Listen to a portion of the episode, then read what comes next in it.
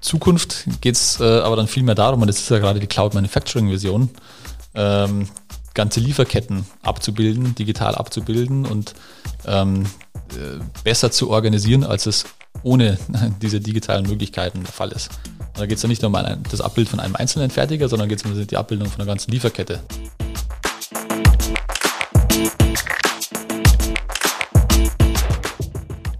Herzlich willkommen zu Business Unplugged, meinem Interview-Podcast. Ich spreche mit GründerInnen, UnternehmerInnen, Führungskräften und anderen Heldinnen des Businessalltags über ihre Visionen, Ziele und Herausforderungen. Kurzum, spannende Themen, spannende Menschen, von denen man lernen kann und die inspirieren.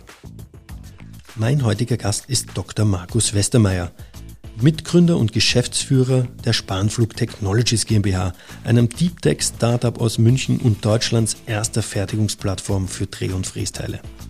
Markus und ich sprechen über die Vorteile der automatisierten Kalkulation und Angebotserstellung für Kunden, die Herausforderungen bei der Erstellung der Plattform und des Netzwerks an Fertigungsunternehmen sowie die Stärken des dahinterliegenden Algorithmus. Aber auch den Weg von Manufacturing on Demand hin zu Markus Vision Supply Chain on Demand haben wir ausführlich diskutiert.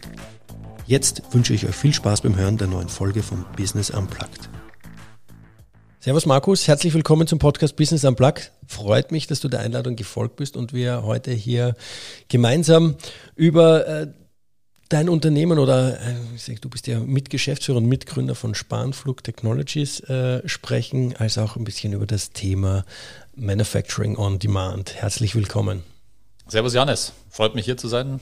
Vielen Dank für die Einladung. Ich freue mich auf das Gespräch. Ja, Markus, äh, ich mich auch. Äh, wir waren nämlich gemeinsam am Institut für Werkzeugmaschinen und Betriebswissenschaften der TU München tätig. Unsere Zeit hat sich damals äh, ein bisschen überschnitten und äh, du hast ja da am Ende auch die Truppe an wissenschaftlichen Mitarbeitern im Bereich Werkzeugmaschinen geleitet. Genau. Und bist dann nach deiner Zeit auch ins Familienunternehmen eingestiegen, die AWM Maschinenbau GmbH in der du äh, jetzt aktuell auch als Geschäftsführer tätig bist, neben deiner Tätigkeit als Geschäftsführer bei der äh, Spanflug Technologies, die du dann 2018 mit zwei Kollegen und unter anderem auch einem ehemaligen IWBler, dem Johannes Schmalz, gemeinsam ähm, gegründet habt, äh, gegründet hast. Ja? Und ihr seid die oder sag ich mal, Deutschlands erste Fertigungsplattform für CNC und äh, Dreh- und Frästeile. Äh, da bist du, wie schon gesagt, jetzt auch für die Fertigungstechnik und für den Vertrieb zuständig. Und äh, was ganz spannend ist, ihr habt als Plattform jetzt auch, äh, ihr wart anfangs bootstrapped komplett bis 2020, äh, wo dann der VDW, also der äh, Verband, äh, Verein, Entschuldigung, Verein Deutscher Werkzeugmaschinenfabriken, äh, sich bei euch beteiligt hat. Genau richtig. Sehr gut. Ähm, meine erste Frage wäre auch gleich, wie kam es denn überhaupt zur Gründung von Spanflug? Ähm, ja, das ist im Prinzip genau aus dem entstanden, was du gerade erwähnt hast. Ich bin neben Spanflug eben auch im Unternehmen meiner Eltern tätig, beziehungsweise das war die erste Tätigkeit auch nach der Zeit am Institut, nach der Promotion. Ähm, bin dort eingestiegen 2016 und ähm, habe dort überwiegend mich mit den Themen Vertrieb und zum Vertrieb in einem kleinen Lohnfertigungsunternehmen gehört auch das Thema Kalkulation und Angebotserstellung äh, beschäftigt. Und genau an dieser Stelle, sozusagen Kalkulation, Kundenkontakt, ähm, Fertigungsteile sichten, Fertigungsaufwände bewerten, ähm, ist im Prinzip die Idee entstanden, diesen Prozess zu automatisieren, zu digitalisieren, einfach effizienter zu gestalten, wie der Status quo ist. Und das war im Prinzip dann der, der, ja, der Grundstein ähm, für die äh, Gründung von Spanflug. Ich selbst äh, bin kein Informatiker, ich habe keine Ahnung von, äh, von Softwareentwicklung im Detail. Also meine Softwarekenntnisse beschränken sich auf die Bedienung von MATLAB, wie es wahrscheinlich bei vielen Maschinenbauingenieuren der Fall ist. Und äh, da ging es dann darum, an erster Stelle mal zu überlegen, wie kann man eigentlich die Daten, die zur Verfügung stehen in diesem Kalkulationsprozess, ähm, automatisiert analysieren und auswerten. Und da kam genau Johannes Schmalz ins Spiel. Der hat sich in seiner Promotion mit diesen Themen beschäftigt und konnte eben mir weiterhelfen, ähm, das im ersten Schritt diese technische Lösung ähm, anzupacken. Genau. Das war Stufe 1 und dann haben wir natürlich, nachdem wir gesehen haben, ja, die, die, die ersten Schritte, das funktioniert, die, die, das grundsätzliche technische Problem können wir lösen mit unserem Ansatz, haben wir natürlich jemanden gebraucht, der in der Lage ist, das Ganze ordentlich umzusetzen, mit richtiger Software, die man kommerziell vermarkten kann und die auch ähm, äh, stabil lauffähig ist. Und da haben wir dann ähm, einen CTO gesucht, einen technischen Leiter des Ganzen und sind im Netzwerk von Johannes dann auf Adrian Lewis gestoßen. Der ist vom Background her ähm, Physiker, Teilchenphysiker, hat in Oxford studiert, promoviert, ähm, hat auch einige Zeit in CERN in der Schweiz verbracht und ist dort eben in Kontakt gekommen mit dem Thema Auswertung von großen Datenmengen und darüber auch eben mit dem ganzen Thema Software Engineering. Und ähm, der hat sich dann eine Zeit lang in, in äh, Softwareunternehmen aufgehalten, beispielsweise BrainLab. Und äh, ja, so wie der Zufall das will, konnten wir mit Adrian Lewis dann wirklich einen sehr begabten ähm, Softwareentwickler für unser Gründungsteam akquirieren. Und das ist aus meiner Sicht auch einer der Schlüssel für den Erfolg ähm, oder für den weiteren Erfolg dann im Aufbau des Unternehmens. Ja, ganz spannend. Ich meine, ich habe jetzt vorher gerade schon äh, ja auch Spanflug angeteasert. Du hast jetzt die Gründung beschrieben. Was macht den Spanflug genau? Ja, Spanflug äh, beschreiben wir als Fertigungsplattform, die versucht, die Interessen von Kunden und Lieferanten zusammenzubringen, mit Fokus auf ähm, die Fertigungsverfahren drehen und fräsen. Daher kommt natürlich auch der Name. So sind wir aktuell aufgestellt. Wir fokussieren uns auf die Verfahren drehen und fräsen, wo wir momentan, äh, wo wir die größte Expertise haben. In der Zukunft wird es auch um andere Fertigungsverfahren gehen, aber das ist unsere aktuelle ähm, Fokussierung. Und ähm, konkret haben wir zwei Produkte, zwei Ansätze. Zum einen sind wir ein Softwareunternehmen, wir verkaufen Software an Fertigungsunternehmen, um diese wiederum zu unterstützen in ihrem täglichen Doing, insbesondere eben in diesem Angebots- und Kalkulationsprozess.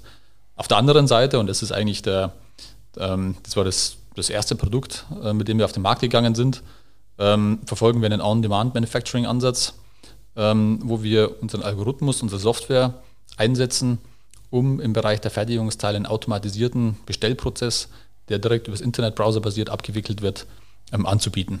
Konkret, wir haben einen Online-Shop für Dreh- und Frästeile, wo Kunden Bauteildaten hochladen können, direkt online bestellen können und wir ähm, vergeben das dann in unserem Fertigernetzwerk. Also wir haben keine eigene Fertigung, sondern wir verteilen das in einem Netzwerk aus aktuell 100 Betrieben in Deutschland und Österreich. Die setzen die Bauteile um, liefern direkt an unsere Kunden und das ist im Prinzip unser Kerngeschäft.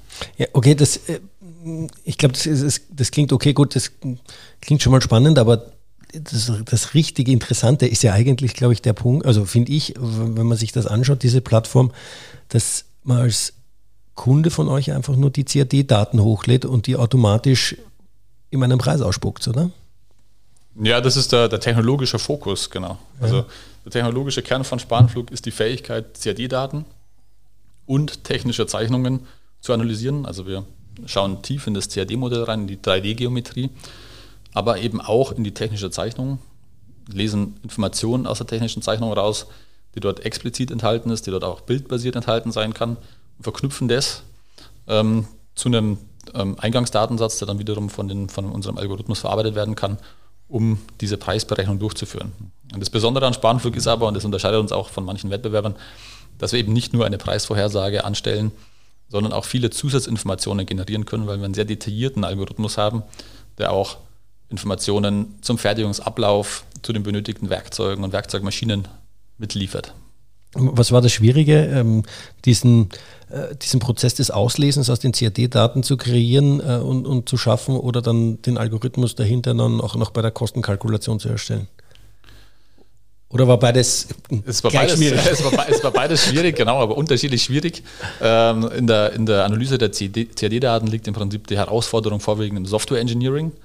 Ähm, da muss man wirklich wissen, wie man an diese CAD-Daten rangeht und wie man die analysiert, um die Informationen rauszubekommen, die man dann wiederum in der Preisermittlung braucht. In der Preisermittlung, ähm, da ist es wiederum softwaretechnisch viel einfacher. Das, sind keine, das ist kein Hexenwerk aber da braucht man im Prinzip das Expertenwissen, um äh, anhand sozusagen der geometrischen Daten auf diese, auf die Fertigungsaufwände und äh, letztendlich äh, Kosten schließen zu können. Okay. Ähm, kann ich mir jetzt äh, bei Dreh- und Freestyle ganz gut vorstellen, wie das funktioniert? Du hast schon an, äh, angesprochen, ihr überlegt auch noch andere Fertigungstechnologien mit einzubinden. Ja. Was, welche zum Beispiel? Ja, auf der Hand liegt, ähm, wenn ich das so sagen darf, äh, weil es vom Fertigungs, von der Fertigungstechnologie her vergleich, vergleichsweise einfach ist, ähm, liegt äh, das Laserschneiden. Ähm, dort hat man deutlich automatisiertere Fertigungsabläufe, wie das im Drehen und Fräsen der Fall ist. Das äh, kommt natürlich so einem On-Demand-Ansatz massiv entgegen. Äh, gleichzeitig ist die, die algorithmische Herausforderung geringer als im Drehen und Fräsen. Also das werden wir als nächstes anpacken und dann gibt es natürlich die Klassiker, wo dieser ganze On-Demand-Manufacturing-Ansatz auch daraus entstanden ist, wie der 3D-Druck insbesondere, ähm, der natürlich auf niedrigem Niveau an Bedeutung gewinnt ähm, und den wir mit Sicherheit in absehbarer Zukunft auch adressieren werden. Okay. Ähm, ich würde gerne nochmal auf das Thema Analyse und Kostenrechnung zurückgehen, weil ähm, der, der Geschäftsführer des VDW, ähm, Dr. Wilfried Schäfer, hat auch ähm, ein Statement abgegeben, dass ihr im internationalen Wettbewerb führend seid bei der Analyse und bei der Kostenberechnung, ähm, vor allem von CNC-Teilen. Was macht euch da so speziell oder so führend oder was macht sie anders als die anderen? Ähm, gute Frage, genau. Oder besser also, als die anderen. genau. Im Prinzip, äh, vielleicht um, um, das Ganze einordnen zu können, ähm, wir was wir bieten, ist ja eine vollautomatisierte Kalkulation. Und das ist gerade der Unterschied zum, zum Stand der Technik im Bereich der, insbesondere im Bereich der Dreh- und Fräsverfahren. Da gibt es da gibt's keine automatisierte ähm, Arbeitsplanung, keine automatisierte Programmerstellung. Ähm, da ist immer noch Fach, Fachwissen erforderlich, um letztendlich gewisse Fertigungsentscheidungen treffen zu können. Das läuft nicht vollautomatisch. Klar gibt es Software, CRM-Software und so weiter, ähm, die dort unterstützt. Ähm, aber es geht nicht unter, ohne den, den, den, Fachexperten. Und was wir versuchen, ist ähm, sozusagen so viel Fertigungswissen in unserem Algorithmus abzubilden, dass wir möglichst alle Entscheidungen oder faktisch alle Entscheidungen, die notwendig sind, um zu einem, zu einem Fertigungsablauf und letztendlich dann auch zu Fertigungskosten und einem Angebotspreis zu kommen, automatisiert zu treffen. Ähm, und im Prinzip ähm, ist das Besondere sozusagen dahinter, dass unser Algorithmus eine riesige Sammlung von, von Fertigungswissen ist und das Ganze in Verbindung mit einem sehr ähm, ausgefeilten Ansatz, ähm, die technischen Daten zu analysieren. Das in Verbindung miteinander äh, führt eigentlich dazu, dass wir sagen, wir, wir bezeichnen uns selbst als Deep Tech Startup, weil wir eben das Zusammenbringen des Software Engineering, aber auch das Prozesswissen aus der Fertigungstechnik und äh, im Unternehmen und, und unserer Software vereinen. Ja. Okay. Ähm, du hast es eh schon noch vorher angesprochen ihr habt dann ein Netzwerk von 100 Firmen im Hintergrund, Deutschland, Österreichweit, die dann die Sache anbieten. Und wenn, ja. wenn du jetzt von der Kostenkalkulation sprichst und ihr habt einen Algorithmus dahinter, ähm, wie war denn da die Herausforderung, dass du auch die Unternehmen irgendwie da auf, auf Spur kriegst oder sag ich mal auf, auf eine Linie, dass du sagst, okay, wenn wir eine Kostenkalkulation machen, dann ist das für die auch okay und akzeptieren die auch und fertigen die auch ähm, zu dem Preis oder was auch immer dann dahinter steckt, genau, ja. dass die eine gewisse Marge haben, weil die Unterschiede sind, also äh, steckt in jedem Unternehmen, hat eine andere Organisationsstruktur dahinter, andere äh, Fixkosten und so weiter und so fort. Und ähm, wie habt ihr das oder wie stellt ihr das sicher oder wie geht ihr da im Netzwerk damit um? Das ist in der Anfangsphase im Prinzip genau mein Beitrag gewesen. Durch das, dass ich eben aus der Branche komme, den Background aus dem Fertigungsunternehmen habe, ähm, ist ähm, das sozusagen genau das gewesen, was ich da mitgebracht habe, sicherzustellen, dass in dem eingeschränkten Marktsegment sozusagen, in dem wir am Anfang unterwegs waren, ein Preisniveau einstellen, das für unser kleines Netzwerk am Anfang gepasst hat. Und mit dem zunehmenden Wachstum, mit der Aufnahme von weiteren Fertigungsbetrieben, haben wir natürlich dazugelernt. Wir bekommen Feedback von den Fertigern, wir bekommen Feedback von den Kunden von beiden Seiten und das wird kontinuierlich im Algorithmus und in der Preisberechnung abgebildet. Im Prinzip sind wir ja in der, in der Rolle zwischen diesen beiden Marktseiten. Wir müssen es den Kunden und den Lieferanten recht machen. Wir sind eine dritte Partei in dieser Auftragsabwicklung. Mhm. Wir verkaufen nichts, wenn die Preise nicht stimmen auf der Kundenseite. Ähm, dann sagen die Kunden, das ist zu teuer und wir verkaufen und wir können keine Aufträge platziert bekommen bei unseren Fertigungsbetrieben, ähm, wenn die Preise zu niedrig sind. Das heißt, das ganze Modell funktioniert nur, wenn wir in der Lage sind, den Sweet Spot sozusagen zwischen Verkaufspreis und, und, und Fertigungskosten zu treffen. Ähm, aber das bedeutet auch, dass die Lieferanten relativ homogen sind hinsichtlich deren ihrer Kostenstruktur, ne? wahrscheinlich. Ähm, jein, ja, also in, in, ähm, wenn's, wenn man jetzt ein Produktsegment betrachtet, dann ja, sozusagen. Ähm, eine gewisse, eine gewisse Bauteilgröße, die auf einem gewissen Maschinentyp gefertigt wird. Da ist sozusagen ein Kostensatz hinterlegt. Aber wenn wir dann in ein anderes Produkt, äh, ein Produktsegment schauen, meinetwegen ganz anspruchsvolle, sehr kleine 5-Achs-Frästeile oder so, da sind andere Kostensätze hinterlegt. Ähm, also das ist dann durchaus angepasst an die, an die üblichen ähm, Fertigungsabläufe und Maschinen, die da zum Einsatz kommen. Hm, okay. Eine Frage, die ich mir auch noch gestellt habe, war, wenn ihr dieses Netzwerk habt, wie stellt ihr einheitliche Qualität sicher? Oder auch die dass ihr die Kapazitäten zur Verfügung habt, ja?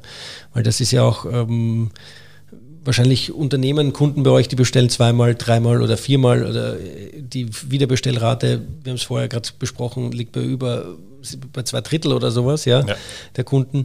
Äh, wenn die einen Teil nochmal bestellen, wie stellt ihr sicher, dass der die gleiche Qualität kriegt? Ähm, kriegt es dann vom gleichen Lieferanten wieder oder weil ja. es wird ja, wird ja, wenn ich das irgendwie verstanden habe, dann im Prinzip in euer Netzwerk reingeteilt, wer gerade Kapazitäten frei hat, dass das quasi on demand dann gefertigt werden kann. Ja, also das ist im Prinzip der, der zweite Kernaspekt unserer Tätigkeit neben dieser ganzen Software-Geschichte, über die wir gerade gesprochen haben, ist ähm, sicherzustellen, dass wir im Fulfillment der Aufträge sozusagen ähm, äh, gute Arbeit leisten. Und da gibt es eine ganze Reihe von Maßnahmen, die ähm, auf die Qualitätssicherung abzielen. An der Stelle kommt auch unser, unser anderer Promotionskollege vom Institut zum Einsatz, der Konrad Fischbach. Äh, der verantwortet den Bereich bei uns. Und unter anderem kümmert sich er um die Aufnahme von neuen Lieferanten. Und da gibt es einen ganz definierten Onboarding-Prozess. Und da geht es eben schon los mit der Qualitätssicherung. Wir können nicht mit jedem zusammenarbeiten. Wir arbeiten mit denen zusammen, wo wir von vornherein ein gewisses Qualitätsniveau sicherstellen können. Da gehört Zertifizierung dazu, da gehört ähm, ein äh, Audit vor Ort dazu, da gehören Testaufträge dazu, ähm, ein gewisses Commitment ähm, zur Auftragsabwicklung über die Plattform und dergleichen. Und dann geht es natürlich weiter im, im laufenden Betrieb ähm, bekommen wir ständig Feedback von Kunden. Wir sehen, wie die Lieferanten performen und äh, dann überwiegt im Prinzip über der Zeit die kontinuierliche Bewertung aus dem Betrieb gegenüber dieser Anfangs, gegenüber diesem Anfangseindruck. Und ja, im Prinzip werden Lieferanten kontinuierlich bezüglich Liefertermintreue, Qualität, Kommunikation und weiteren Faktoren bewertet. Und ähm, äh, das wirkt sich unmittelbar sozusagen auch auf die Zusammenarbeit mit ihnen aus. Okay, äh, ganz spannend. Ich glaube, dass da auch relativ äh, großer Aufwand dahinter steckt, wahrscheinlich, dass das, äh, das aufrechtzuerhalten, diese Qualität. Ähm, Definitiv. Du hast vorher gerade erwähnt, ihr bezeichnet euch als äh, Deep Tech Startup und äh, hier in München es ist ja, äh, sag ich mal, absolut mit Berlin gesehen, glaube ich, das größte Deep Tech ähm, äh, Startup, äh, sag ich mal, ähm, wie sagen, Viertel in, in ganz Europa äh, und danach folgt Paris, habe ich irgendwo gesehen. Ähm, und einer Studie zufolge auch wird ja in, dies, in, in Deep Tech äh, Startups extrem viel VC hinein gepumpt, sage ich mal. Es sind äh, von den 9 Milliarden VC-Investments, die da geflossen sind, 2020 war ein Viertel allein Deep Tech-Startups. Ähm, wenn man sich das anschaut, ihr habt jetzt äh, VDW als, ähm, als einer der, die sich beteiligt haben an Spanflug. Ähm, wie schaut denn da eure Zukunft aus? Wollt ihr auch noch äh, in diesem sag ich mal, von dem Blumenstrauß was, oder von dem Kuchen da mitnaschen von den Investments, um dann auch ähm, noch einmal euren, eure Expansion voranzutreiben? Oder äh, sagt ihr, okay, gut, bleibt mal aktuell so? Es gibt ja unterschiedliche Ansätze. Ihr wart ja auch lange Zeit bootstrapped, ja, bis dann überhaupt, überhaupt äh, jemand sich beteiligt hat dann oder ja. irgendwen gesucht habt oder gefunden habt. Genau, also wir ähm, gehen eigentlich nicht diesen klassischen ähm, finanzierungsrundenbasierten ähm, ähm, Startup-Ansatz, ähm, weil wir davon überzeugt sind, dass in unserem Markt ähm, nicht die äh, Wachstumsraten erzielt werden können, wie es äh, eigentlich klassischerweise notwendig sind, um VC-Kapital anzuziehen. Klar hat es an der einen oder anderen Stelle funktioniert. Ähm, das muss sich aber erst zeigen, dass die Unternehmen, die äh, auf diesem Weg finanziert sind, auch langfristig am Markt bestehen werden. Aktuell sehen wir nicht den typischen Hockeystick, der, den viele Investoren erwarten und, und die Steigerung des Umsatzes um Faktor X in wenigen Jahren, sondern äh, wir sehen eigentlich ähm, im Markt, insbesondere bei unseren Wettbewerbern, realistisch ein lineares Wachstum. Und das ist, ähm, das ist aus unserer Sicht zu langsam, um sozusagen den Anforderungen des der typischen Risikokapitalgeber gerecht zu werden. Und äh, deswegen sehen wir das skeptisch. Das ist ein Punkt. Und der andere Punkt ist, wir handeln nicht exit-orientiert als Gründer. Wir glauben an unser Unternehmen, wir wollen langfristig dabei sein, wir wollen es langfristig und nachhaltig aufbauen. Und ähm, das ist ein, zweites, ein zweiter Grund, wieso wir nicht an die klassische Startup-Finanzierungs, äh, an dieser klassischen Startup-Finanzierungsthematik arbeiten. Ne? Okay. Ähm, äh, lassen Sie mal weg jetzt von ein bisschen von Spanflug gehen hin zu dem Themenbereich, den ihr ja auch beackert mit euren Dreh- und Frästeilen, nämlich zu dem Thema äh, Manufacturing on Demand. Ähm, ist ja heiß diskutiert, vor allem wie da noch das Thema 3D-Druck aufgekommen ist. Äh, das, äh, bin ich auch der Meinung, dass das ja auch ein, eine gewisse Art äh, Gamechanger ist, der 3D-Druck. Äh, aber ihr bietet ja genauso sowas jetzt auch an, dass man sagt, okay, ich kann relativ zügig, einfach, schnell, äh, vielleicht nicht vor Ort mit einem 3D-Drucker, aber es gibt auch viele, die das dann, ähm, sag ich mal, äh, auch outsourcen, den, den 3D-Druck, ja solche Teile an, äh, anbieten ähm, oder sag ich mal, dieses Service anbieten. Wenn du jetzt mal auf, auf das produzierende Gewerbe schaust oder auch auf den Produktionsstandort Deutschland, ähm, wie hat sich dieses Thema Manufacturing on Demand äh, aus deiner Sicht entwickelt in den letzten Jahren und was für einen Stellenwert hat es aktuell? Ähm, ja, also das, das Thema ist ähm, aufgekommen, grob das erste Mal, würde ich sagen, ähm, circa, circa vor zehn Jahren. Da gab es die ersten Gründungen, auch teilweise von Unternehmen, die jetzt noch am, am Markt sind. Äh, wie gesagt, stark getrieben von, diesem, von diesen Möglichkeiten, die mit dem 3D-Druck aufkommen. Das ist dann lange auf niedrigem Niveau dahingegangen, bis wir jetzt eigentlich Ende ähm, der, der 2010er Jahre, so beginnend mit 20, 2018, 19 wirklich einen Hype erlebt haben in, in dem Bereich. Äh, mit wirklich vielen Gründungen, Neugründungen, Startups in Deutschland, aber auch international, die da entstanden sind und das Thema adressieren. Ähm, und ähm, die entwickeln sich jetzt äh, durch, durchwachsen, sage ich mal, manche prächtiger, manche weniger prächtig. Ähm, in Summe kann man jetzt feststellen, von dem Markt, den wir adressieren, bei uns ist das ein, ein Marktvolumen von 20 Milliarden Euro, circa in Deutschland pro Jahr für Fertigungsteile, die mit Drehen und Fräsen hergestellt werden, ähm, adressieren wir und all unsere Wettbewerber zusammen noch deutlich weniger als ein Prozent des Marktvolumens. Das heißt, ähm, da hat eine Entwicklung stattgefunden, aber noch auf sehr niedrigem Niveau. Das heißt, es gibt noch sehr viel Marktvolumen, das, das, das sozusagen erobert werden kann ähm, beziehungsweise alle On-Demand-Manufacturing-Plattformen zusammen haben noch keine wirklich signifikante Bedeutung im Markt. Ähm, die Erwartung ist, dass sich das natürlich jetzt in, in den nächsten äh, Jahren deutlich, deutlich weiter ähm, verändern wird, dass die Unternehmen wachsen werden und eine höhere Marktdurchdringung erreichen werden. Die Frage ist, wie weit geht es? Ähm, und ja, wir arbeiten daran, äh, in den nächsten zehn Jahren ein signifikantes äh, Marktvolumen abzubilden, eine der großen Plattformen ähm, in diesem Kontext zu werden, ähm, eben im Bereich Drehen und Fräsen, aber auch über, die, äh, über diese Verfahren hinaus. Und ähm, unser Ziel ist es, hier bis Ende des Jahrzehnts ähm, einen wirklich signifikanten Marktanteil abzudecken. Und da spreche ich dann von zumindest unsere Vision, Größenordnung 10 bis 20 Prozent des Marktes, der, ähm, ähm, der äh, im Bereich Drehen und Fräsen und anderer Fertigungsverfahren existiert. Okay. Ähm, wofür wird der Manufacturing on Demand, äh, das, was du jetzt mitkriegst, primär verwendet, eure, euer Service? Sind es Prototypen? Sind es ähm, ja, auch für die Serienfertigung oder was? Oder wie kann man sich da eure klassischen Kundenanforderungen oder, oder warum kommt ein Kunde auf euch zu vorstellen? Ja, also das haben wir ein sehr heterogenes Kundenspektrum. Das reicht vom, ähm, vom Ein-Mann-Ingenieur sozusagen bis zum bis zum OEM im Maschinenbau oder Werkzeugmaschinenbau beispielsweise. Ähm, wir entwickeln uns hier, also unsere Wettbewerber und wir, ich glaube, das, das trifft mehr oder weniger für alle zu, von diesem Prototyping-Aspekt zunehmend in Richtung ähm, größerer Auftragsvolumina und größerer Stückzahlen, auch in Richtung Serie.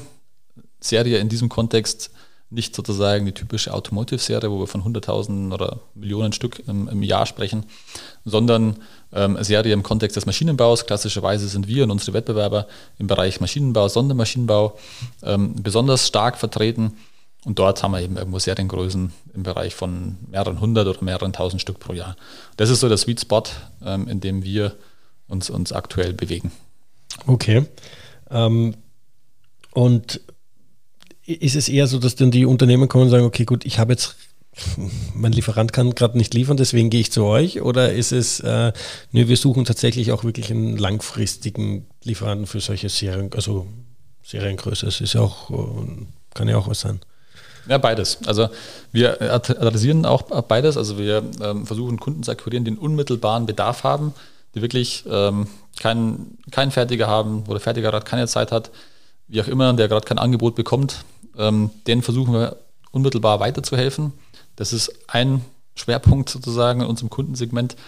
Und ähm, genauso versuchen wir aber auch wirklich strategisch Kunden zu akquirieren und ähm, den Kunden klarzumachen. Und das sehen auch zunehmend die Unternehmen, dass man mit unseren Lösungen ähm, deutliche ähm, ähm, Ersparnisse erzielen kann im gesamten Einkaufsprozess.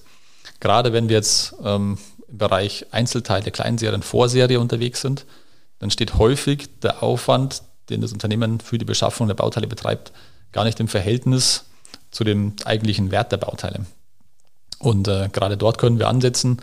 Wir können mit extrem einfachen Bestellprozessen, die auf konventionellen Weg Tage und Wochen dauern, die können wir runterbrechen auf weniger Mausklicks, auf Sekunden. Wenn unser Produkt jemand kennt, der, der Wie lange dauert es? Wenn, wenn, ich jetzt eine CAD-Datei hochlade, wie lange dauert es, bis, bis ich ein Angebot kriege? Äh, das kriegst du in, bei einem einfachen Teil in 20 Sekunden. Okay. In einer halben Minute hast du das Teil bestellt. Wenn es komplex ist und du eine ganze Bombe hast, dann, äh, also Bill of Material, eine ganze Liste, eine ganze ähm, Zusammenbau, ähm, eine ganze Assembly kann ich, kann ich, kann ich komplette Montagebauteile auch äh, euch rausnehmen, dass die Bomben, das sind die, die Zeichnungen der, Einzel, der Einzelteile. Ähm, Genau, es muss noch zerlegt sein in die Einzelkomponenten. Im mhm. nächsten Schritt kannst du die auch zusammengebaut bei uns hochladen. Ähm, aber du kannst uns einen Ordner mit, mit äh, 20, 30 Bauteilen hochschieben mit, ähm, im CAD, also die CAD-Dateien, genauso wie die technischen Zeichnungen. Wir kombinieren das dann automatisch, verknüpfen das, dass es ähm, zusammenpasst und ähm, geben dir in wenigen Minuten dann, wenn es so viele Bauteile sind, äh, auch direkt die Angebotspreise. Okay, jetzt springe ich wieder zurück zu Spanflug, was mich ja. interessiert. Wie, wie, wie, viele Entwickler habt ihr jetzt dann da auch beschäftigt gerade? Oder wie viel seid ihr da, Manpower-mäßig? Wir sind jetzt 25 äh, und davon äh, über 10 Entwickler ähm, okay. aufgeteilt in, in, Bereiche, in die Bereiche Algorithmusentwicklung und äh, Webentwicklung. Genau. Ist ja, ist ja doch, also nur damit man so ein Gefühl kriegt, einmal, äh, was ja. das bedeutet, so in seinem Deep, Deep Tech äh, Startup, äh, wenn man wirklich auch äh, an so einer Plattform arbeitet, wo auch sehr viel ja, IT notwendig ist, dass man sagt, okay, gut, es ist jetzt nicht nur einer, der ja. 24 Stunden am Tag irgendwas programmiert, sondern es ist schon eine ordentliche ähm, Power da dahinter. Okay. Definitiv. Ja, ganz spannend. Ähm, ich meine, du hast es jetzt vorhin gerade, jetzt komme ich wieder zurück, äh, du hast es gerade angesprochen, es, es vereinfacht den, den Angebotsprozess. Also man kriegt innerhalb kürzester Sekunden ein Angebot und so weiter und so fort. Ähm, hast du schon auch konkrete Auswirkungen auf die Lieferketten gesehen durch euer Angebot oder dass dann auch Kunden mit dir gesprochen hat, haben und gesagt haben, pff, wir haben dadurch echt einen Wettbewerbsvorteil oder wir haben gewisse Sachen, ja, kompletten Entwicklungsprozess einfach beschleunigt um etliche Wochen und äh, solche Themen. Ja, ja was, was, sind denn so die klassischen äh, Punkte, die durch Manufacturing on Demand, jetzt nicht nur durch eure Plattform, aber generell Manufacturing on Demand deiner Seite, was, was sind das die Vorteile, die Unternehmen generieren können durch sowas? Ja, also zum einen der, gerade der Punkt im Entwicklungsprozess. Ja. Wir können Iterationszyklen im Entwicklungsprozess beschleunigen. Ähm, zum einen bekommt der Entwickler, also der Konstrukteur am CAD-System einfach schnell ein Preisfeedback. Ähm, das heißt, er muss nicht tagelang auf Angebote warten, um dann zu sehen, oh je, das ist ja unglaublich teuer, was ich da konstruiert habe, sondern der kriegt innerhalb von Sekunden, weiß der, in, in welche Richtung ähm, sich das Ganze bewegt. Das ist der eine Aspekt. Ein anderer ist aber auch, er, er bekommt, wenn er, wenn er dann fertig konstruiert hat oder seinen ersten Iterationsstand erreicht hat, bekommt er schnell seine Bauteile, kann die zusammenbauen und, und, und sehen, ob es funktioniert oder nicht und, und nachkorrigieren und dann die nächste Iterationsschleife angehen. Also klassisch im Entwicklungsprozess da äh, können wir großen Mehrwert stiften. Und das andere ist, ist die Einkaufsthematik. Und äh, auch da haben wir Use Cases und auch einige äh, sehr zufriedene Kunden, äh, wenn es darum geht, einfach größere Auftragsvolumina äh, an Spanflug auszulagern und den sehr einfachen Bestellprozess zu nutzen und sich einfach in-house enorm Zeit zu sparen, die woanders sinnvoll investiert ist. Also einfach, einfache Drehfrästeile in, in, in einer Stückzahl, beispielsweise im Vorserienbereich, bei Fertigungsbetrieben anzufragen, ist einfach ein mühsames Geschäft. Das, das dauert lange, man muss den Leuten hinterher telefonieren. Kann ich ähm, bestätigen. Genau. Bin ich aktuell dabei, ja. ja. Und äh, das, das können Einkäufer, die können ihre Zeit sinnvoller einsetzen. Die haben dann, die betreuen vielleicht auch Serienaufträge, wo es dann wirklich darum geht, die ganz großen Stückzahlen ähm, da wirklich einen Kostenvorteil fürs Unternehmen rauszuholen. Und da ist die Zeit sinnvoller eingesetzt, als jetzt im Vorserienbereich ähm, ein paar Euro pro Teil äh, herauszuschinden. Okay. Ähm, und ähm, jetzt, ich meine, wir haben jetzt ein bisschen über Vorteile geredet. Was siehst du, gibt es aus deiner Sicht auch dann Nachteile?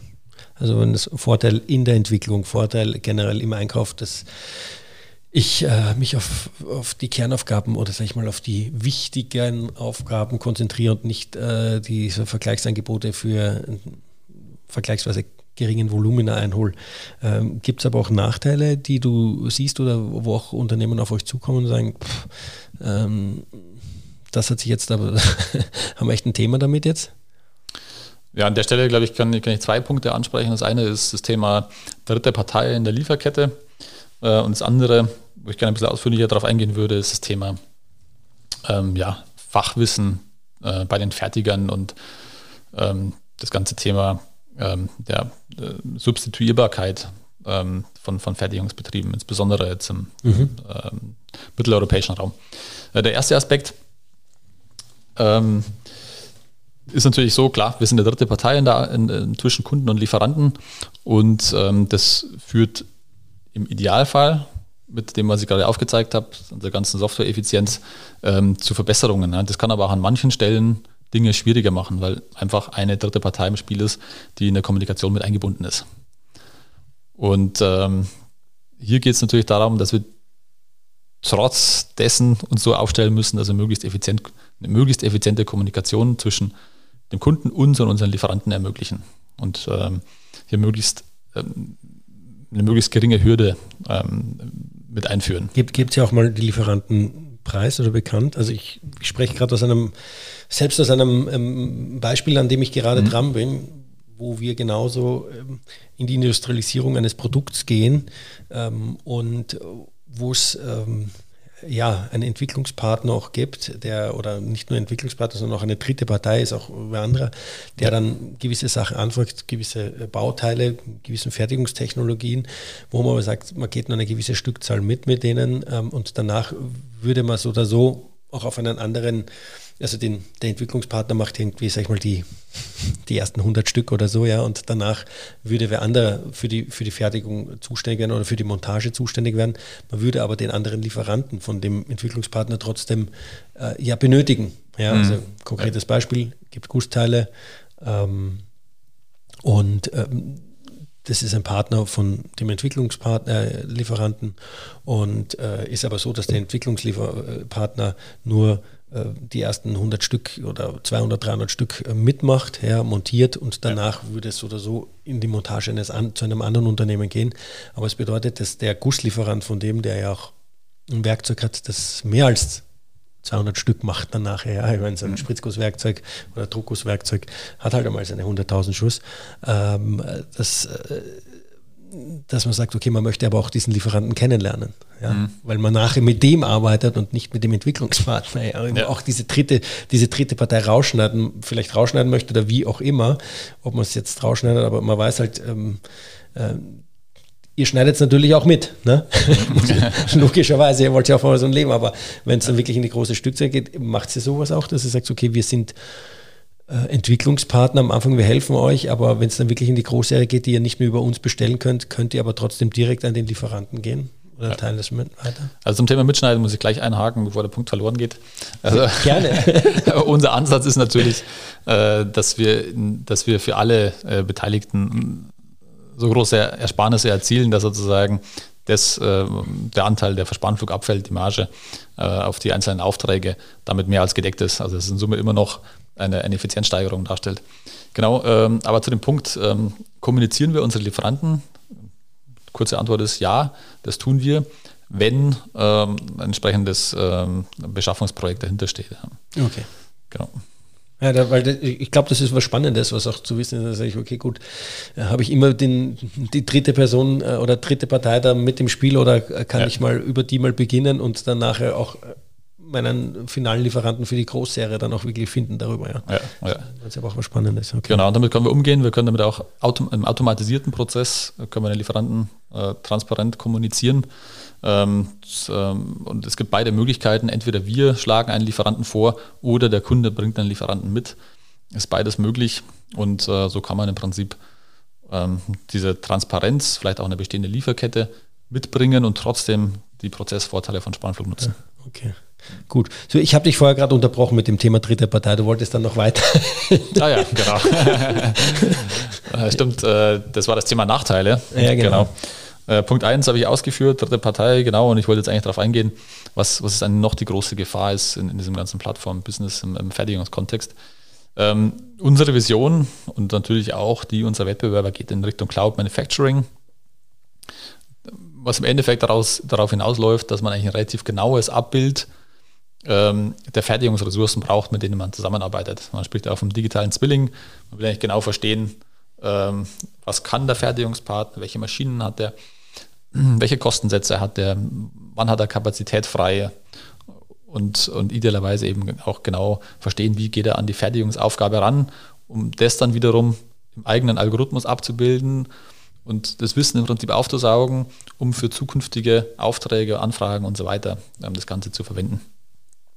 Und das stellt natürlich eine Gefahr für die Fertigungsbetriebe dar, aber wenn sie das Wissen mal aus der Hand geben und es irgendwo im Algorithmus von der großen Plattform abgebildet ist, ähm, dann, ähm, dann haben die das erstmal, können damit weiterarbeiten und der Fertiger wird substituierbar. Also der Fertiger würde dann sozusagen, wenn das Ganze perfekt abgebildet ist im digitalen Zwilling von ganz vielen Fertigern, würde dann ersetzbar werden. Und dann weiß ja die Plattform, wie es funktioniert, die kann die Kosten perfekt berechnen, die kann vielleicht die Fertigung perfekt antizipieren und äh, kann den Auftrag an irgendeinen anderen Fertiger geben, der die gleichen maschinellen Ressourcen hat, ohne das Wissen vorher gehabt zu haben, weil die, die Plattform könnte ja dann vorgeben, wie es funktioniert. Das ist so das Risiko, das ich insbesondere für, für den Standard Deutschland auch sehe, ähm, ähm, der für die Fertiger in Zusammenarbeit, in, in Kombination mit, mit Plattformen ähm, auf uns zukommt. Ja. Und an der Stelle muss ich sagen, da sind wir anders aufgestellt als, äh, als unsere Wettbewerber. Wir sehen Spannflug selbst als Plattform der Fertiger auch. Wir wollen ein partnerschaftliches Verhältnis mit den Fertigern aufbauen und genau diesen Aspekt ähm, anders handhaben. Wir wollen keine Datenkrake sein und denen das Wissen aus, der, aus den äh, Fingern ziehen und äh, dann nicht mehr hergeben. Ganz im Gegenteil. Natürlich sind wir angewiesen in unserem Cloud Manufacturing Ansatz darauf, dass wir verstehen, was bei den Fertigern passiert damit wir damit arbeiten können. Aber die Daten können dennoch Eigentum der Fertiger bleiben.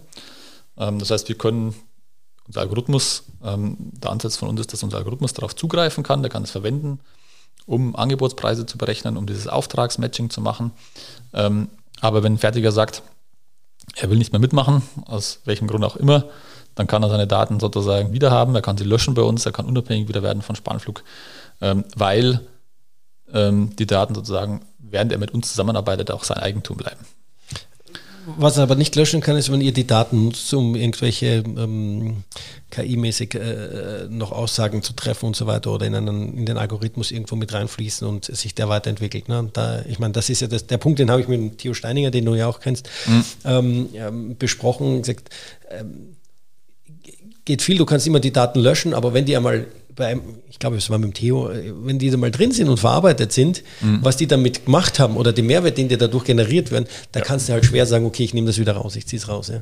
Aber genau, äh, wenn, wenn so äh, gearbeitet wird, und das, das tun wir eigentlich nicht. Also wir haben kaum KI-Ansätze im Einsatz, wo sozusagen dann Modelle trainiert werden, die das Wissen genutzt haben und dann ist es in, in den Modellen abgebildet. Ähm, ähm, da ist unser Algorithmus anders aufgebaut, es ist eine Frage davon, wie das in der Softwarearchitektur läuft.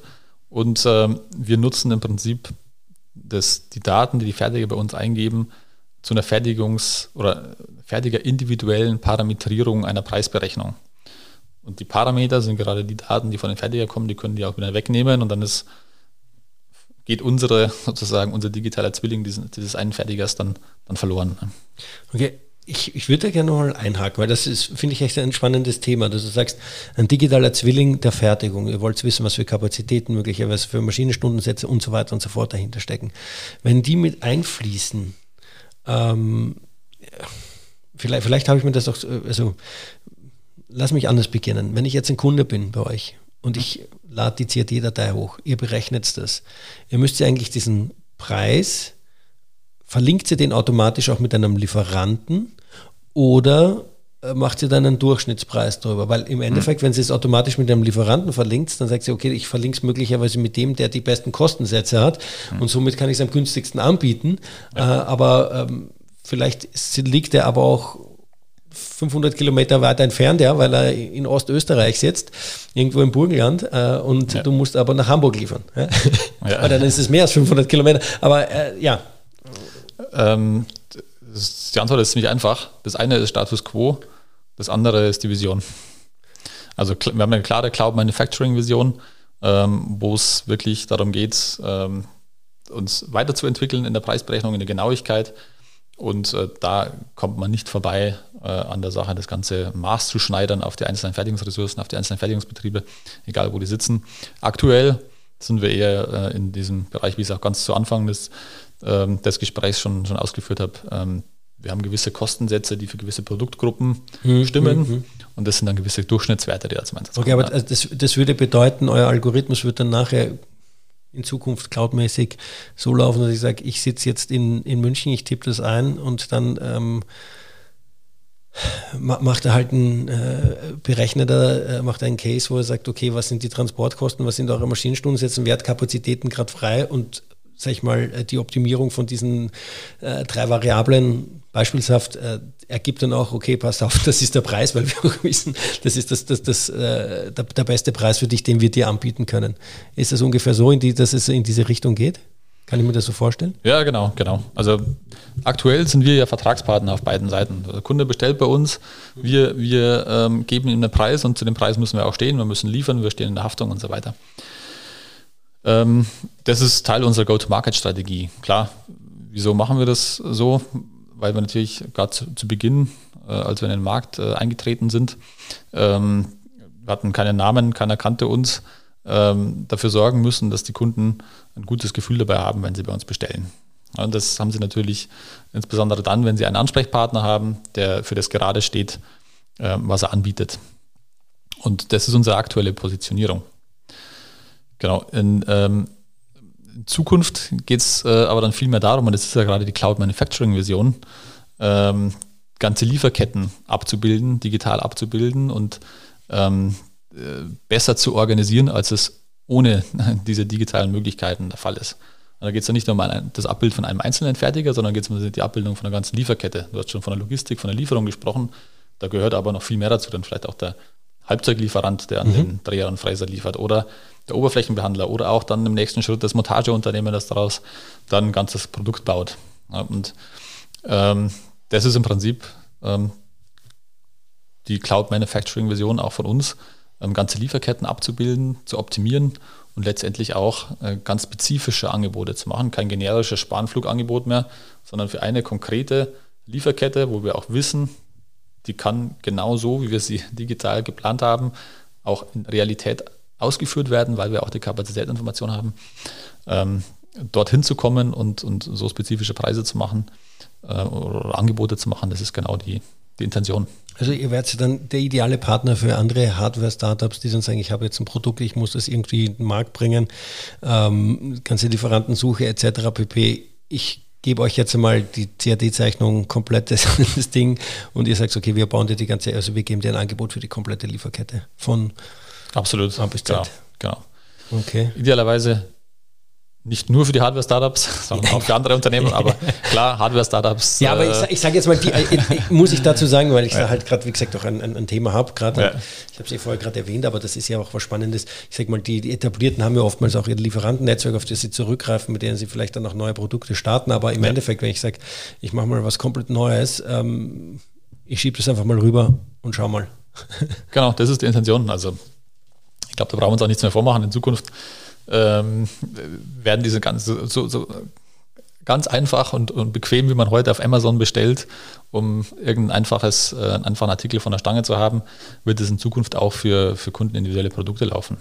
Äh, das ist nur eine Frage der Zeit, weil natürlich der Prozess deutlich komplexer ist, um dorthin zu kommen, aber das, das wird passieren. Deine Prognose, wie lange dauert es? Das ist die Frage, was damit alles abgedeckt ist. Ich denke, äh, wenn es um, Dreh und Fress, um, äh, um Dreh- und Fressteile geht, wir haben es umgesetzt. äh, wenn es um, um komplexe Lieferketten geht, sagen wir mal, in, in dem Kontext, den ich gerade geschildert habe, also nicht nur Dreh- und Fressteil, sondern auch noch Vor- und Nachlieferanten mit einzubauen, ähm, würde ich sagen, das ist in drei Jahren abgebildet und wenn man dann in Richtung komplexer Produkte mit Montage und so weiter geht, sind wir halt vielleicht bei fünf bis zehn Jahren. Ja. Okay, spannend. Also Wie lange es dauert, bis man das Auto, fertig entwickeltes Auto so in die Serie bringt, äh, kann ich dir nicht sagen. Das wird wohl noch ein bisschen länger dauern. ja, aber ich, ich finde es einen super spannenden Ansatz, ja, auch von der Vision her. Ist, ist, ist ja super, ja, dass ich sage, okay, komm, ich kann die ganzen Lieferketten abbilden und äh, dieses, wie du schon noch gesagt hast, diese ganzen Angebots- ähm, Angebote einholen, äh, vergleichen äh, und so weiter und so fort. Ich meine, das Thema Vergleich, ich weiß jetzt nicht, wie ihr dazu steht. Ich meine, ihr gebt dann ein Angebot ab, ja. Ähm, viele Unternehmen sagen auch, okay, gut, lasse ich mich jetzt drauf ein oder ähm, ich hole noch Vergleichsangebote an. Ähm, wie, wie, wie setzen ihr das da? Ja, ich meine, weil das wäre was, wo ich sage, ich möchte für gewisse Produkte oder für gewisse Sachen dann schon noch Vergleichsangebote haben und ich gehe nicht mit dem Erstbesten. Mhm, ja. Ähm, da haben wir auch eine Lösung für den Kunden. Klar, wir sind aktuell immer Vertragspartner unserer Kunden. Das heißt, wir können ihm nicht drei Angebote von uns rüberschieben. Ähm, aber wir können natürlich einen, einen, Ausschreibungsprozess im Hintergrund starten und ein, äh, eine Preisoptimierung sozusagen äh, in unserem Fertigungsnetzwerk laufen lassen. Aber letztendlich ist es dann immer noch ein Angebot von Spanflug. Ja. Okay. Mhm. Das, ähm, ein Punkt, den du vorher angesprochen hast, ist das Thema Haftung. Wenn jetzt äh, was bei euch bestellt wird und äh, Qualität passt nicht, ähm, das fällt voll auf euch. Wir stehen gerade dafür. Wir sind Vertragspartner unserer Kunden ähm, und dazu gehört äh, die, die Verpflichtung zu liefern, genauso natürlich wie die Qualität und auch Haftungsthemen, die darüber hinausgehen. Ne? Okay, gut. Ähm, was mich jetzt noch interessieren wird, ähm, wir, haben, wir haben jetzt über das ganze Thema Manufacturing on Demand und, und äh, auch Spanflug selber gesprochen dass, dass der Markt ja sich, oder sag ich mal, die, auch die, die Marktbegleiter von euch und ihr selber auch, auch sehr linear entwickelt. Ähm, äh, woran liegt denn das auch noch, wenn du das auch jetzt erzählst, diese Themen und, und, und das, was du, auch die Vision, wo hakt es denn meisten bei den Kunden, dass sie sagen, ich traue mich jetzt da nicht drüber? Außer es sind die Nachteile, es ist eine dritte Partei im Spiel und so weiter und so fort. Ja, da gibt es da gibt's viele Gründe. Also wir sind ja eben in, in, einem recht komplexen Markt unterwegs. Das ist ja kein, ähm, es geht ja nicht darum, also sich irgendwie ähm, ähm, Supermarktartikel auszuliefern oder, oder einen Lieferservice für, für Pizza aufzubauen oder andere Lebensmittel, sondern ähm, wir handeln ja mit sehr teuren und äh, technisch komplexen Produkten. Ähm, das ist ein Thema, liegt schon mal sozusagen darin begraben, diese Komplexität auch vernünftig abzubilden in ihrer ganzen Breite. Ähm, einfache Bauteile, klar, die, die kann jeder digital abbilden, aber wenn es mal wirklich komplex wird, ähm, also nicht irgendwelche C-Teile, sondern sozusagen A-Teile, die im Bereich von mehrere tausend Euro sind pro Stück, ähm, da steckt natürlich ähm, schon mehr dahinter. Das muss man erstmal muss man erst die, auf, die Reihe kriegen, technologisch, im gesamten Bestellprozess und äh, letztendlich natürlich auch in der Fertigung und, und Qualitätssicherung und so weiter. Gleichzeitig sind diese Produkte aber auch für den Kunden natürlich entsprechend wertig und haben eine entsprechend hohe Bedeutung und Relevanz. Das heißt, ähm, die Hürde für den Kunden, ähm, sozusagen eine etablierte Lieferkette zu verlasten und das auf einen Online-Weg, sage ich jetzt mal, auszulagern, die ist natürlich auch viel höher, als jetzt eine Pizza nicht selbst abzuholen, sondern im Lieferdienst zu bestellen. Mal ganz, ganz hart gesprochen. ähm, genau, also der, da steckt sein eigenes Projekt dahinter, steckt der eigene Unternehmenserfolg dahinter. Ähm, da ist der Entwickler sozusagen wirklich ähm, entsprechend im, im, Unternehmen auch in der Verantwortung oder der Einkäufer, je nachdem, mit wem wir interagieren. Und ähm, das, das, sozusagen aufzubrechen, die Kunden zu überzeugen, das Vertrauen aufzubauen, das ist einfach nochmal einen anderen, äh, eine andere Schwierigkeit als jetzt äh, bei einfacheren Produkten. Ja. Wie, wie macht ihr das oder wie versucht ihr das?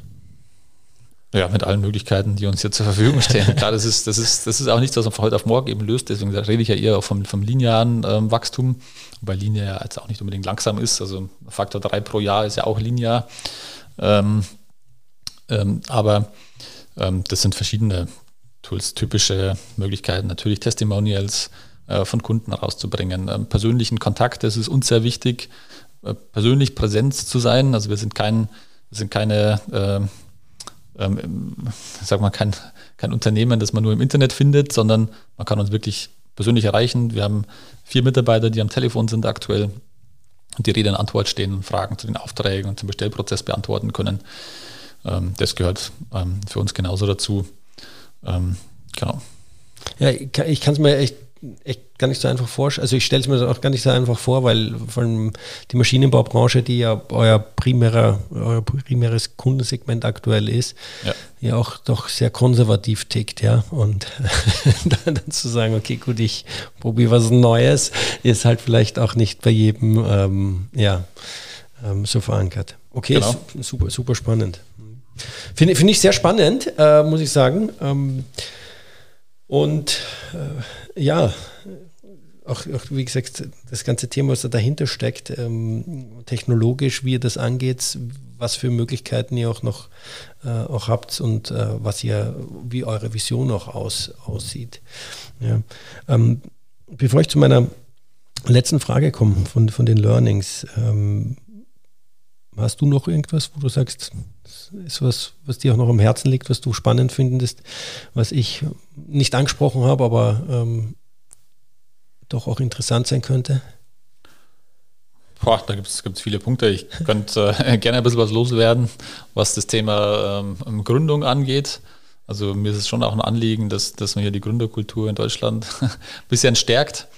Ähm, da kann ich gerne ein bisschen was dazu sagen. Aber ja, äh, ist, äh, gerne, also wenn du wir haben Zeit, äh, finde ich, wir sind da vorher über das Thema Gründung, eure Beweggründe und so weiter, mhm. äh, sind da gar nicht so drauf eingegangen, aber äh, ist definitiv ein, ein, spannender Punkt, weil doch viele Zuhörerinnen und Zuhörer ja auch äh, aus dem Startup-Bereich auch da sind und, und äh, die das sicher interessiert. Wie, wie da deine Erfahrung war oder eure Erfahrung war, ja? Ja, genau, du hast mir im Vorhinein gefragt, äh, was, was meinst du eigentlich? Kann man gut alleine gründen? Braucht man wie schätzt du das ein? Wie viele Leute sollte man im Team haben? Ähm, ganz einfache Antwort. Ich bin mittlerweile davon überzeugt, klar, das sagen viele wie Sie es auch, aber äh, die Dreierkonstellation, drei Gründer, das ist, äh, das hat sich bewährt, das hat sich auch bei uns bewährt. Äh, wir sind zu dritt. Ähm, gerade wenn man im Kontext ähm, Technologie-Startup ist, ist es aus meiner Sicht eine Idealkonstellation. Man kann es ganz vereinfacht sagen. Einer kümmert sich um die Produktentwicklung, einer ähm, kümmert sich ums Geschäft und der andere ähm, um die Finanzen und äh, Themen, die sonst natürlich notwendig sind in der ganzen Breite mit äh, Mitarbeitern und dergleichen. Also man hat eine ganz andere Power dahinter, ne? Ja, genau, ja. genau. Dann würde ich, dann würde ich neuen Gründern auf alle Fälle mitgeben, ähm, gründet nicht zu viel, äh, zu früh die Kapitalgesellschaft. Ähm, das ist äh, natürlich sind, notwendig. Sind wir jetzt schon bei den drei Learnings oder ist das noch vor? das sind die Gründertipps. das sind die Gründertipps, okay. Aber wie du willst. Du nee, nee, alles gut. Nö, nö, ja. ja, das war einfach sowas, was, was ich aus unserem Gründungsprozess mitgenommen habe. Also wir haben extrem früh, also von Tag 1 weg eine, eine GmbH gegründet. Ähm, macht natürlich Sinn, wenn man schnell ähm, operativ tätig sein will und, und, und äh, Umsätze hat. Wenn man aber noch Entwicklungsthemen hat und wir hatten ein Dreivierteljahr lang Entwicklungsthemen und nur erstmal Software entwickelt, bevor wir wirklich was machen konnten, ähm, dann, dann nicht zu früh damit starten, weil ähm, es gibt so viele Fördermöglichkeiten in Deutschland, insbesondere staatliche Möglichkeiten, die aber in allen, nicht alle, aber viele verwehrt werden, sobald man die Kapitalgesellschaft gegründet ist. Also lieber ein bisschen warten, bis wirklich notwendig ist und äh, noch äh, sinnvolle Förderinstrumente nutzen, bevor man die Kapitalgesellschaft gründet. Und last but not least, das möchte ich auch loswerden, an alle, die irgendwie mit äh, die Gründungsgedanken hegen, bewertet den, den technischen Hub, der notwendig ist, um eine Gründung zu machen, nicht über. Ich finde, das ist ein typisches Ingenieurdenken, dass man irgendwas Neues erfinden muss. Keine Ahnung, ein ganz neues Produkt, eine neue technische Lösung für irgendwas. Klar ist es irgendwo wichtig, dass man einen innovativen Aspekt ähm, ähm, umsetzt und in die, in die, Gründung mitbringt. Aber was ich so gesehen habe und auch täglich erlebe eigentlich in unserem Doing ist, es braucht keinen großen technischen Hub, um wirklich einen Effekt zu haben und wirklich ein erfolgreiches Unternehmen zu gründen. Es sind oft die ganz kleinen Aspekte, die wirklich technologisch vielleicht dann im Nachhinein trivial wirken, aber die halt irgendjemanden oder vielleicht auch vielen Menschen eine Pain äh, abnehmen, irgendwas lösen, irgendwas leichter machen. Ähm, das kann ein ganz kleiner Schritt sein, das kann ein kleiner Baustein sein.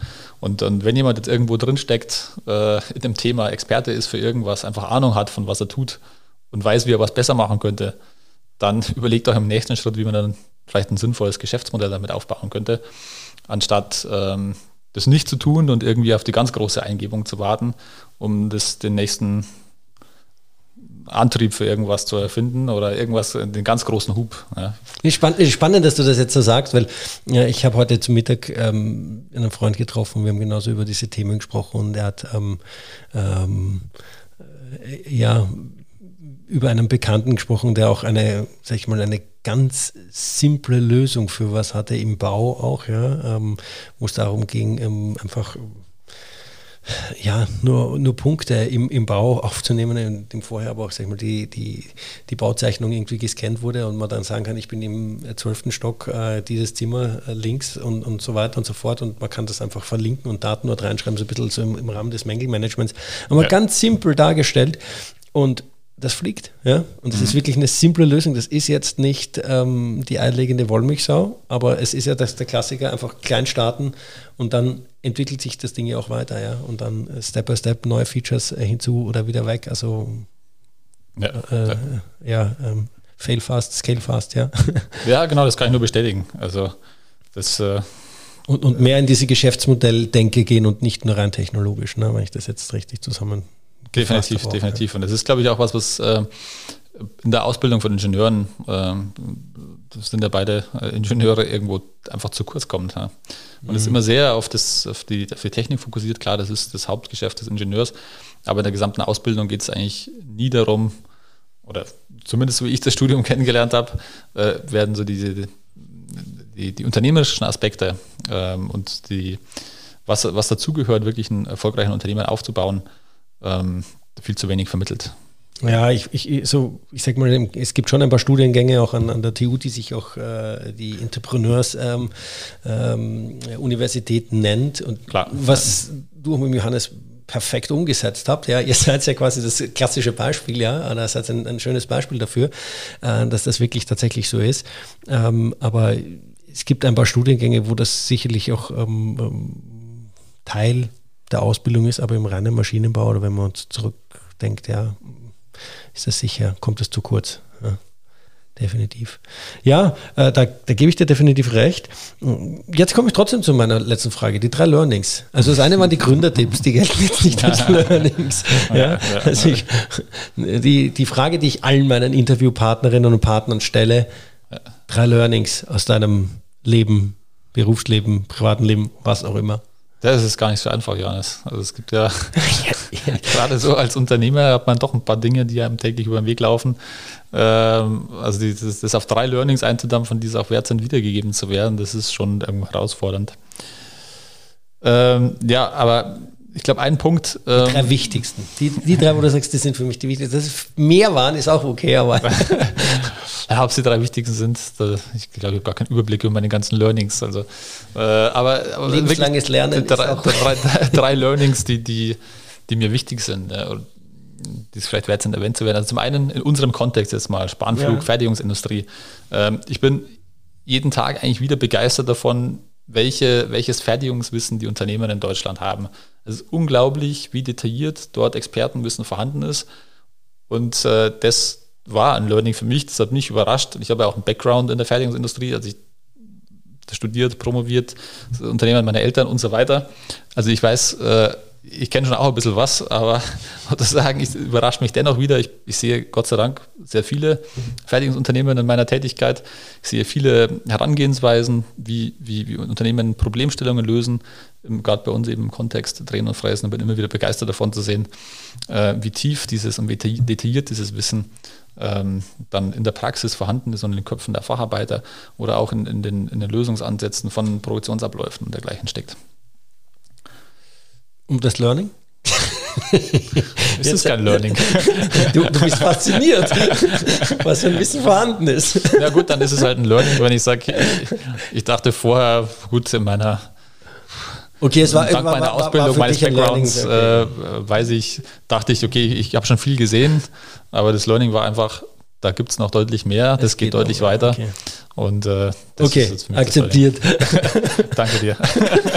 Sonst wäre es schon dünn geworden. naja, und das andere ähm, ist so ähm, das Thema, das ist jetzt ein explizites Learning, aber das ist einfach so ein, äh, was nehme ich mit aus dem, aus meiner Tätigkeit als Unternehmer? Und es ist doch irgendwo klarzukommen mit diesem ständigen Ressourcenengpass. Ich glaube, dass kein Unternehmer behaupten kann oder vermutlich, sage ich jetzt mal, äh, dass er irgendwo ähm, immer zu viele Ressourcen hat und nicht weiß, was er damit anstellen soll. Ganz im Gegenteil, man ist eigentlich ständig damit beschäftigt, die ganzen Herausforderungen und Themen, die auf einen zukommen, mit extrem begrenzten Ressourcen zu lösen. Als Ingenieur würde ich jetzt sagen, das ist irgendwie so ein multikriteri multikriterielles Optimierungsproblem. Du hast tausend Dinge, die geschafft werden müssen und du musst im Sinne des Unternehmenserfolgs möglichst, möglichst ein Optimum erreichen mhm. äh, mit den begrenzten Ressourcen. Und im Endeffekt ähm, ist man die ganze Zeit damit beschäftigt, auf ganzer Linie des Unternehmens dafür zu sorgen, dass man, dass man vorwärts kommt und äh, sich in, in, Richtung der Ziele entwickelt. Man versucht, gute Mitarbeiter zu finden, man versucht, die Mitarbeiter bei Laune zu halten, man versucht, das Produkt vorwärts zu bringen, man versucht, Risikoabschätzungen zu treffen und schauen, dass man sich juristische Themen, Risiken im Geschäftsmodell und so weiter, das alles abzuwägen. Das sind immer tausende Fragestellungen, die da auf einen zukommen und ähm, da immer irgendwo mit diesen begrenzten Ressourcen, wenig Geld, wenig Mitarbeiter und so weiter, möglichst äh, die Ziele zu erreichen. Das ist einfach für mich mit die größte also Herausforderung im Unternehmertum und auch das größte, wahrscheinlich äh, der größte Mehrwert sozusagen in meiner persönlichen Entwicklung, ähm, dort wirklich ähm, was zu lernen. Ja. Die, die größte Herausforderung kommt noch dann im September, habe ich gehört. Ja? wenn, der Nachwuchs, so? wenn der Nachwuchs kommt. Aber, ja, nee, okay. Ja, wird vielleicht das nächste Learning. ja. Ähm, genau, und ähm, das, das andere ist so, dieses ganze Thema, gerade im Startup-Kontext, äh, kann das nur, vielleicht geht es auch ein bisschen in Richtung Gründer, ähm, das, das, das Thema Lean Startup Gedanke. Das mhm. kann ich jedem nur ans Herz legen. Beschäftigt euch damit. Ähm, insbesondere wenn ihr, wenn ihr Produkte entwickelt, wenn ihr technische Produkte entwickelt, ähm, mit diesem äh, mit dem Lean Startup Ansatz, wo es insbesondere darum geht, in extrem kurzen Inkre Inkrementen Produkte auf, zum, auf den Markt zu bringen, ähm, im Markt zu erproben, Feedback von den Kunden einzuholen und das möglichst schnell wieder im, im äh, Entwicklungsprozess abzubilden und möglichst schnell die nächste Stufe auf den, auf den Markt zu bringen. Ähm, das ist, ist glaube ich, eine, Grund, Grundregel sozusagen, gerade in der in, in Software-Startups, ähm, um hier wirklich, um hier überhaupt ähm, ähm irgendwie Traction reinzubekommen, mhm. überhaupt äh, Umsätze zu machen und, und irgendwo erfolgreich vorwärts zu kommen. Ähm, das ist einfach nur auch noch ein Learning, ähm, das bei uns, ähm, das sich, sich nur, nur sich bei uns einfach äh, ja, gezeigt hat im, im gesamten, gesamten Entstehungsprozess des Unternehmens.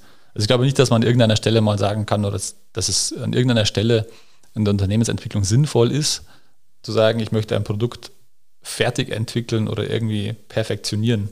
Also ich glaube, dass man an keiner Stelle jemals sozusagen diesen, diesen Zustand erreichen sollte oder es überhaupt äh, möglich ist. Also auf Basis von einem aktuellen Wissensstand ähm, ist es sicherlich an keiner Stelle sinnvoll, zu viel Entwicklungsaufwand reinzustecken. Lieber immer schnell vorwärts kommen, schnell Feedback einzuholen und, und äh, lernen, lernen und äh, den nächsten Schritt machen. Das ist, auch ein schönes Learning, das ich auch noch mh, bestätigen kann. Also ich sage auch in meinen Beratungsprojekten auch, wir müssen jetzt mal die 80% Lösung finden, die restlichen 20 kommen dann. Also genau. bevor wir auf die 100% kommen, da entwickeln wir uns und, und, und, und planen uns äh, zu Tode und das äh, ja. ist nicht zielführend. Ja. ja, super. Markus, herzlichen Dank, war super spannend. Ähm, hat mich sehr gefreut, dass du äh, vorbeigekommen bist äh, für die Aufnahme und wir über euch Spannflug, äh, Spannflug Technologies sprechen äh, gesprochen haben und auch über das ganze Thema Manufacturing on Demand. Äh, für mich wieder sehr lehrreich, wieder viel mitgenommen, super spannend. Ähm, und ich bin gespannt, wo bei euch die Reise hingeht. Und äh, mit Spanflug und werde das weiterhin verfolgen und freue mich, wenn wir uns dann auch bald wiedersehen und jetzt äh, sollen wir nochmal mit einem Bier anstoßen, den Abend ausklingen lassen. Herzlichen Dank fürs Kommen. So machen wir das, Johannes. Ich halte dich auf den Laufenden. Herzlichen Dank für die Einladung, hat mich sehr gefreut. Auch ich fand, das war ein spannendes Gespräch und so Prost, würde ich sagen. Ja, Prost, alles dann.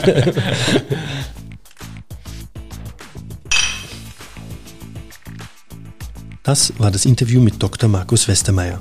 Infos zu Markus und Spanflug findet ihr in den Shownotes. In zwei Wochen steht dann Spielen im Mittelpunkt. Denn dann spreche ich mit Roman Rackwitz, einem der führenden Experten zum Thema Gamification. Ein Thema, das in den letzten Jahren immer mehr Bedeutung gewonnen hat, die zukünftig noch stärker werden wird. Es war absolut spannend und ich kann es nur jedem empfehlen, sich diese Folge anzuhören. Bis dahin, gerne Feedback über podcast.biopax.de, LinkedIn oder Instagram. Danke schon mal im Voraus und wie immer freue ich mich, wenn ihr dann in zwei Wochen mit dabei seid.